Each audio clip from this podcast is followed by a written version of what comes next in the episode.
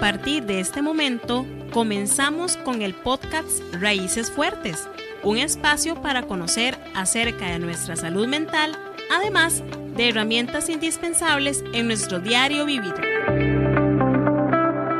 Aquí estamos contentos una vez más en su programa Raíces Fuertes, un programa informativo para todas las personas que nos escuchan en sus diferentes lugares. Costa Rica y fuera de Costa Rica inclusive. Así que bienvenido a este programa, bienvenida. Eh, anteriormente teníamos una primera parte con la doctora Taylor Simpson Johnson.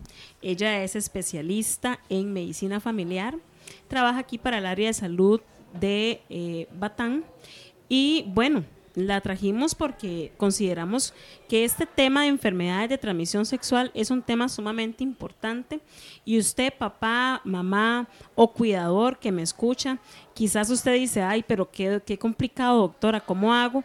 Para poder conversar con mi hijo de este tema sin que se vea vulgar, sin que yo me vea anticuada, anticuado, ¿verdad? O, o tal vez existen dudas al respecto o ese miedo de hablar específicamente de este tema. Vea, yo le quiero decir que bueno, nuestra naturaleza humana existe, ¿verdad? Lo que son las relaciones sexuales y esto se debe hablar precisamente así, con naturalidad.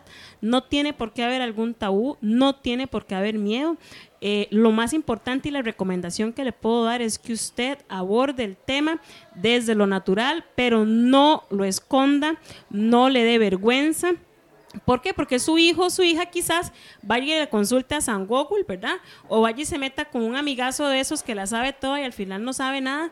Y qué pena que su hija o su hijo pase por una enfermedad de transmisión sexual simplemente por ignorancia, por esa falta de confianza que no hay entre los padres e hijos. Así que lo motivo o la motivo para que usted se acerque a su menor de edad o inclusive mayor de edad, porque para eso no hay edad, entonces por favor acérquese, converse, comunique, sobre todo que se proteja a la familia. Doctora, eh, conversábamos fuera de, cámaras, dice la gente, ¿verdad? Pero bueno, fuera de micrófonos en este caso, ¿verdad? Conversábamos de, a, mí, a mí me alarmó sinceramente ese dato. Amplíenos, doctora, ¿Es cierto eso? Que 6 de cada 10 adolescentes padecen de una enfermedad de transmisión sexual. Sí, correcto, así es. De hecho, en la literatura lo que se describe es que la edad promedio del inicio de las relaciones sexuales es de 16 años, pero incluso en muchas otras poblaciones se inicia a una edad menor, por lo tanto, es mayor el riesgo de que tengan una enfermedad de transmisión sexual. Y se ha descrito que 6 de cada 10 infecciones por clamidia o por gonorrea ocurren en personas entre 15 y 24 años. ¿Verdad? Es un porcentaje en realidad muy alto, un 60% en personas adolescentes y adultos jóvenes. Ok, eh, esto, papá, mamá, cuidador, adolescente, persona y público en general que está escuchando este podcast. Decía, dicen, hay un dicho, ponemos las barbas en remojo. Bueno, ¿qué quiere decir? Reflexionemos, entremos en, conciencia de estos datos. Entonces, eh, es una exposición alta, ¿verdad? Claramente, bueno, también hay estudios en Costa Rica y a nivel de educación, porque esta plataforma es educativa, ¿verdad? De, que entre séptimo y noveno inician también relaciones sexuales, entonces, eh, bueno, hay que protegerse. ¿Cuáles son esos síntomas, doctora? ¿Cuáles son esos síntomas que nos pueden poner a nosotros en alerta? Bueno, algunos síntomas son eh, secreción vaginal, secreción por el pene también, es una secreción o como un flujo. ¿Qué aparece? Exactamente. Aparece la secreción. Aparece, sí, exactamente. Tiene un mal olor, muchas veces tiene una coloración, una coloración verduzca o una coloración gris. Eh, en muchas ocasiones huele como pescado, ¿verdad? Puede producir también una sensación como de ardor al orinar, ¿verdad? También puede producir mucha picazón, ¿verdad? O puede ser una secreción que es eh, es abundante, ¿verdad? Hasta que la persona se tiene que bañar varias veces al día y aún así sigue saliendo. Todos los días sigue saliendo y saliendo. ¿Verdad? ¿Y qué me puede producir eso? Por ejemplo, la gonorrea, este, la clamidia, otra enfermedad que se llama tricomonas, la cándida, que es una enfermedad este, que es por hongos que se transmite también es una causa de secreción vaginal. Y también de picazón. Otros síntomas son eh, una úlcera a nivel de los genitales. Una úlcera es como una herida. Como un grano, ¿no? Como una pielcita abierta, Ah, como que se abre. abierta. Exactamente. Muchas veces puede ser dolorosa o puede ser no dolorosa. También pueden producirse antes de que aparezca, como la herida, una ampolla como llena de agua que arde, ¿verdad? Esto, por ejemplo, lo produce el herpes. ¿verdad? También este, hay herpes que se producen no solo a nivel genital de los genitales, sino a nivel de la boca, ¿verdad? Entonces hay que tener este, mucho cuidado con esto. Y también el sífilis es otra enfermedad que también puede causar úlceras que usualmente no duelen, ¿verdad? Otras, otros síntomas son, por ejemplo, la enfermedad pélvica inflamatoria, que esto es cuando a nivel de los genitales, eh, ¿verdad? A nivel interno se produce como una eh, reacción inflamatoria terrible, con mucha secreción, dolor, ocurre más en las mujeres. Y el problema, el problema de esto es que la mujer puede quedar infértil, o sea, que no puede, que en unos años probablemente no, o una complicación de eso es que no pueda tener hijos y también algunos cambios en la piel. No solo se producen cambios a nivel de los genitales, ¿verdad? También mencionamos que también se puede producir a nivel de la boca, pero también en piel. Por ejemplo, es, sífilis puede generar manchas o como un brote en la piel, que usualmente cuando una persona consulta y tiene un brote en las palmas, en las plantas de los pies, siempre, siempre eh, enviamos exámenes de laboratorio para descartar que sea sífilis.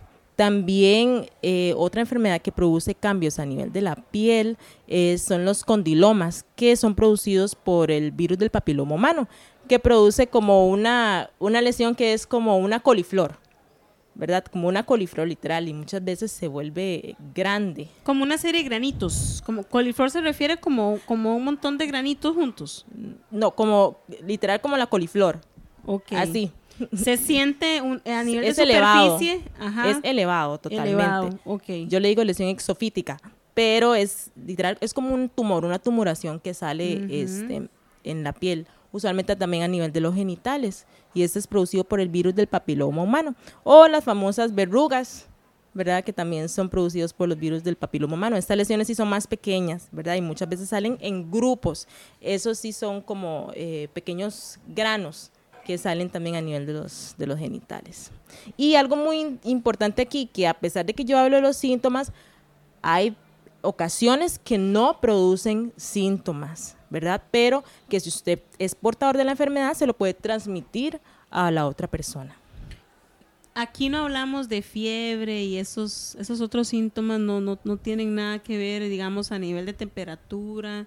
No en las necesariamente. enfermedades de transmisión sexual. No necesariamente, pero digamos, hay ciertas enfermedades, por ejemplo, el virus del, del el VIH, el SIDA, que también puede producir fiebre, o por ejemplo, una enfermedad pélvica inflamatoria que también puede generar fiebre, ¿verdad? Sí pueden tenerlo, sin embargo, no es como la característica más frecuente que se describe, pero sí pueden tenerlo.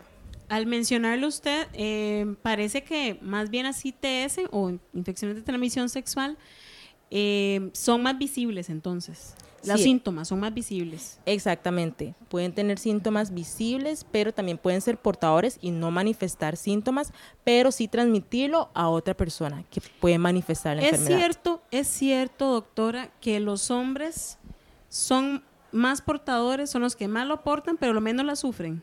Sí, en el caso del virus del papiloma humano, sí, los hombres son, eh, hay muchos que son portadores de la enfermedad y lo transportadores del virus y lo transmiten a, eh, a las mujeres también, o igual la mujer lo puede transmitir a los hombres. Igual la mujer puede no tener síntomas, ¿verdad? Muchas veces es independiente de si es hombre o mujer, pero sí se ha descrito que los hombres eh, son portadores de esa enfermedad. Y aquí algo muy importante, que si usted tiene relaciones con una persona, usted le transmite el virus a esa persona. Y esa persona le transmite el virus a la otra persona, pero le transmite también los virus que usted le transmitió a esa persona. Entonces es como un acúmulo de virus, ¿verdad? Entonces, todo lo que usted tiene, todo lo que usted le, está transmitiendo a la persona con la cual se está acostando, le transmite todo, todo el historial, por decirle así, de todos los anteriores. Correcto. Y en este punto, ¿verdad? Cuando usted se acuesta con una persona, físicamente usted se está acostando con esa, pero a nivel clínico se está acostando con las otras parejas que esa persona tuvo. Exactamente. Así, ¿verdad? A eso me refiero, sí. Ok. Eh, bueno, está bastante interesante esto de la, de la sintomatología. Eh, a veces en consulta, ¿verdad? Eh, uno puede escuchar a los adolescentes que dicen, no, pero yo le vi el pene y se lo vi sanito, sanito, doctora, ¿verdad? Y se lo vi sanito. Y, y uno dice, Dios mío, pero... Y entonces, eh, no, uso no, no usé protección porque yo tengo el, chip, ¿verdad? El famoso chip que es el implanol, ¿verdad? No, no, el pene estaba sanito, sanito. Y uno dice, sanito, sanito, ¿verdad? ¿Qué piensa usted de esto? ¿Qué piensa, verdad? Porque que es sanito, ¿verdad? Porque tal vez se ve eh, y, y puede perfectamente no, no verse ninguna verruga y la persona puede estar enferma aún así. Exactamente, la persona puede ser portadora del virus, ¿verdad? Pero no tener ninguna manifestación a nivel clínico, a, nivel de la piel, ¿verdad? Por eso, este, cuando hablo de que hay sintomáticos y asintomáticos, los asintomáticos son los que no manifiestan ningún síntoma, ni nada, nada en la piel, parecen sanos, ¿verdad? Pero únicamente se puede hacer el diagnóstico por exámenes de laboratorio, por ejemplo, ¿verdad? Porque no manifiestan nada en la piel. Sin embargo, pueden transmitir la enfermedad, independientemente de tener algo en la piel o algo en los genitales o no. Las personas se mueren por una enfermedad de transmisión sexual. Claro, por ejemplo, este, tenemos el virus del el VIH o el SIDA, ¿verdad? Que lo que hace es debilitar nuestro sistema nuestro sistema inmunológico, o sea, nuestras defensas. Entonces, ¿qué pasa? Las personas pueden morir porque se complican con alguna otra infección, pero como tiene este virus, el cuerpo en realidad no pudo defenderse, ¿verdad?, contra esta nueva infección, entonces también puede, puede fallecer de esto. Ok, bueno, eso es importante. ¿Y qué otras complicaciones también pueden haber? Bueno, como había mencionado, eh, puede ocurrir la infertilidad, o sea, que no puede tener hijos, por ejemplo, en el caso de la mujer, o que si queda embarazada por tener una enfermedad de transmisión sexual se lo transmite al bebé, puede incluso tener un aborto, el bebé puede nacer con malformaciones congénitas, ¿verdad? Entonces puede nacer también con bajo peso eh, y puede morir también. ¿Qué tan cierto es que, por ejemplo, una madre que tenga sífilis haya, usted me va a confirmar o no, haya posibilidad de que su, hijo nazca con una discapacidad auditiva, visual.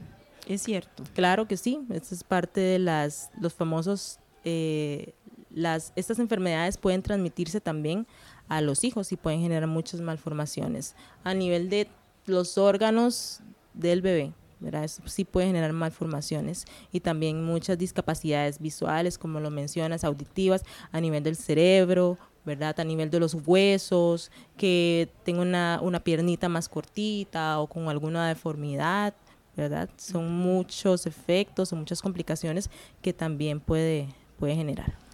¿Cada cuánto una persona que es activamente sexual, ¿verdad? Debe hacerse estos exámenes. Bueno, no hay como un, como que yo te diga cada 12 meses, ¿verdad? Pero yo diría que Em, que si usted cambia, sí, por ejemplo, si usted, primero, conocer también en el, estado de su pareja, ¿verdad? Y que si usted cambia de pareja, entonces sería conveniente también, incluso antes, hacerse estos exámenes para que conozca ya de base cuál es su, su estado, si tiene alguna otra enfermedad. Que no te puedo recomendar que sea cada seis meses, cada doce meses. Eso va a depender de la actividad, digamos, sexual de la persona. Ok, no, no, magnífico, estamos aprendiendo. Pero, pero sí es importante hacerse los exámenes, eso es lo más importante. y por lo menos una vez al año, entonces, si está activa, ¿verdad? Eh, eh, y, no tiene conocimiento de con quién se está acostando. Exactamente. Y, sospecha, de eso sospecha, entonces de ahí lo mejor es... Yo diría que si sospecha, mejor ni se acueste con esa persona. Es correcto, no, y eso se trata, ¿verdad? Para eso es este podcast. Practiquemos la abstinencia. Y aprender a decir no. También a poner límites. Que eso es parte de los límites mentales que a veces no tenemos, ¿verdad? Correcto. Ok. Tratamiento, así como a grandes rasgos, ¿verdad? No nos vas a enfocar tal vez la parte farmacológica porque, ¿verdad? Conlleva mucho tiempo. eh, aprender sobre esto. Y ya cada persona, según su diagnóstico, se le debe dar un seguimiento distinto, ¿verdad? Pero tal vez para que se llenen de esperanza aquellos que nos escuchan, porque ya nos dimos cuenta, ¿verdad? Que, que bueno, se pueden morir, ¿verdad? Y si no tiene un tratamiento, en el caso del VIH, una complicación, ¿verdad? Y ya la doctora explicó, no vamos a ser tan trágicos en decir que todo el mundo se va a morir por una enfermedad de transmisión sexual, no, pero eh, hay esperanza, doctor, ¿hay algún tratamiento una vez, por ejemplo, que se padece de gonorrea o, o algún diagnóstico de sífilis o de estas que son muy comunes, ¿hay algún tratamiento? Sí, correcto hay tratamiento para esto. Eh, y de las cosas más importantes es que eh, si usted va a ser tratado, también que su pareja sea tratada, porque de nada sirve que usted reciba un tratamiento, pero su pareja todavía padezca de la enfermedad, porque igual la enfermedad va a seguir así, ahí replicándose, el virus o cualquier germen, germen, ¿verdad? El germen que sea. Entonces, hay enfermedades que sí pueden ser tratadas y sanadas con algún antibiótico o algún tratamiento. Sin embargo, hay otras enfermedades de transmisión sexual que no son sanadas por completo, sino que simplemente el medicamento lo que hace es evitar que el virus, por ejemplo, el virus del SIDA, se replique. Sin embargo, ahí la persona va a quedar con la enfermedad, ¿verdad? Entonces, hay algunas enfermedades que sí son, que sí se recibe el tratamiento y se curan, así como hay otras eh, enfermedades que se recibe el tratamiento, pero lo que hace es evitar que se replique el virus. Ok. ¿Y, las enfermedades que son podrían ser sanadas, entonces, como cuáles serían? Correcto. Por ejemplo, la gonorrea, la eh, tricomonas, la vaginosis bacteriana, la cándida, que es un hongo, para eso hay tratamiento. Correcto, pero como te digo, es importante que la pareja también reciba tratamiento, porque si no de nada sirve el tratamiento, de nada va a servir, ¿verdad? Porque la, la persona va a seguir contagiándose con su pareja. No, me parece excelente toda esa información y bueno, si usted no ha escuchado la primera parte de este podcast que también la doctora Simpson nos ha aportado en, este, en estos momentos para Raíces Fuertes, por favor visite eh, la primera parte y escuche porque es importante que usted eh, repase esta información. También compártalo para que amigos suyos, personas conocidas, pues tengan a la mano, ¿verdad? el conocimiento que es poder y el conocimiento transforma vidas. Entonces, también le invito a que vaya y repase la primera parte de este podcast y bueno, damos por terminada esta información muy básica, muy concreta, eh, dinámica e informativa. Gracias doctora por estar con nosotros. Con mucho gusto y nos vemos en otra ocasión. No se me va a escapar tan fácilmente. Claro, voy a traerla para otra, otra entrevista y agradecer a Radio Batalens por este espacio en Raíces Fuertes. Nos vemos.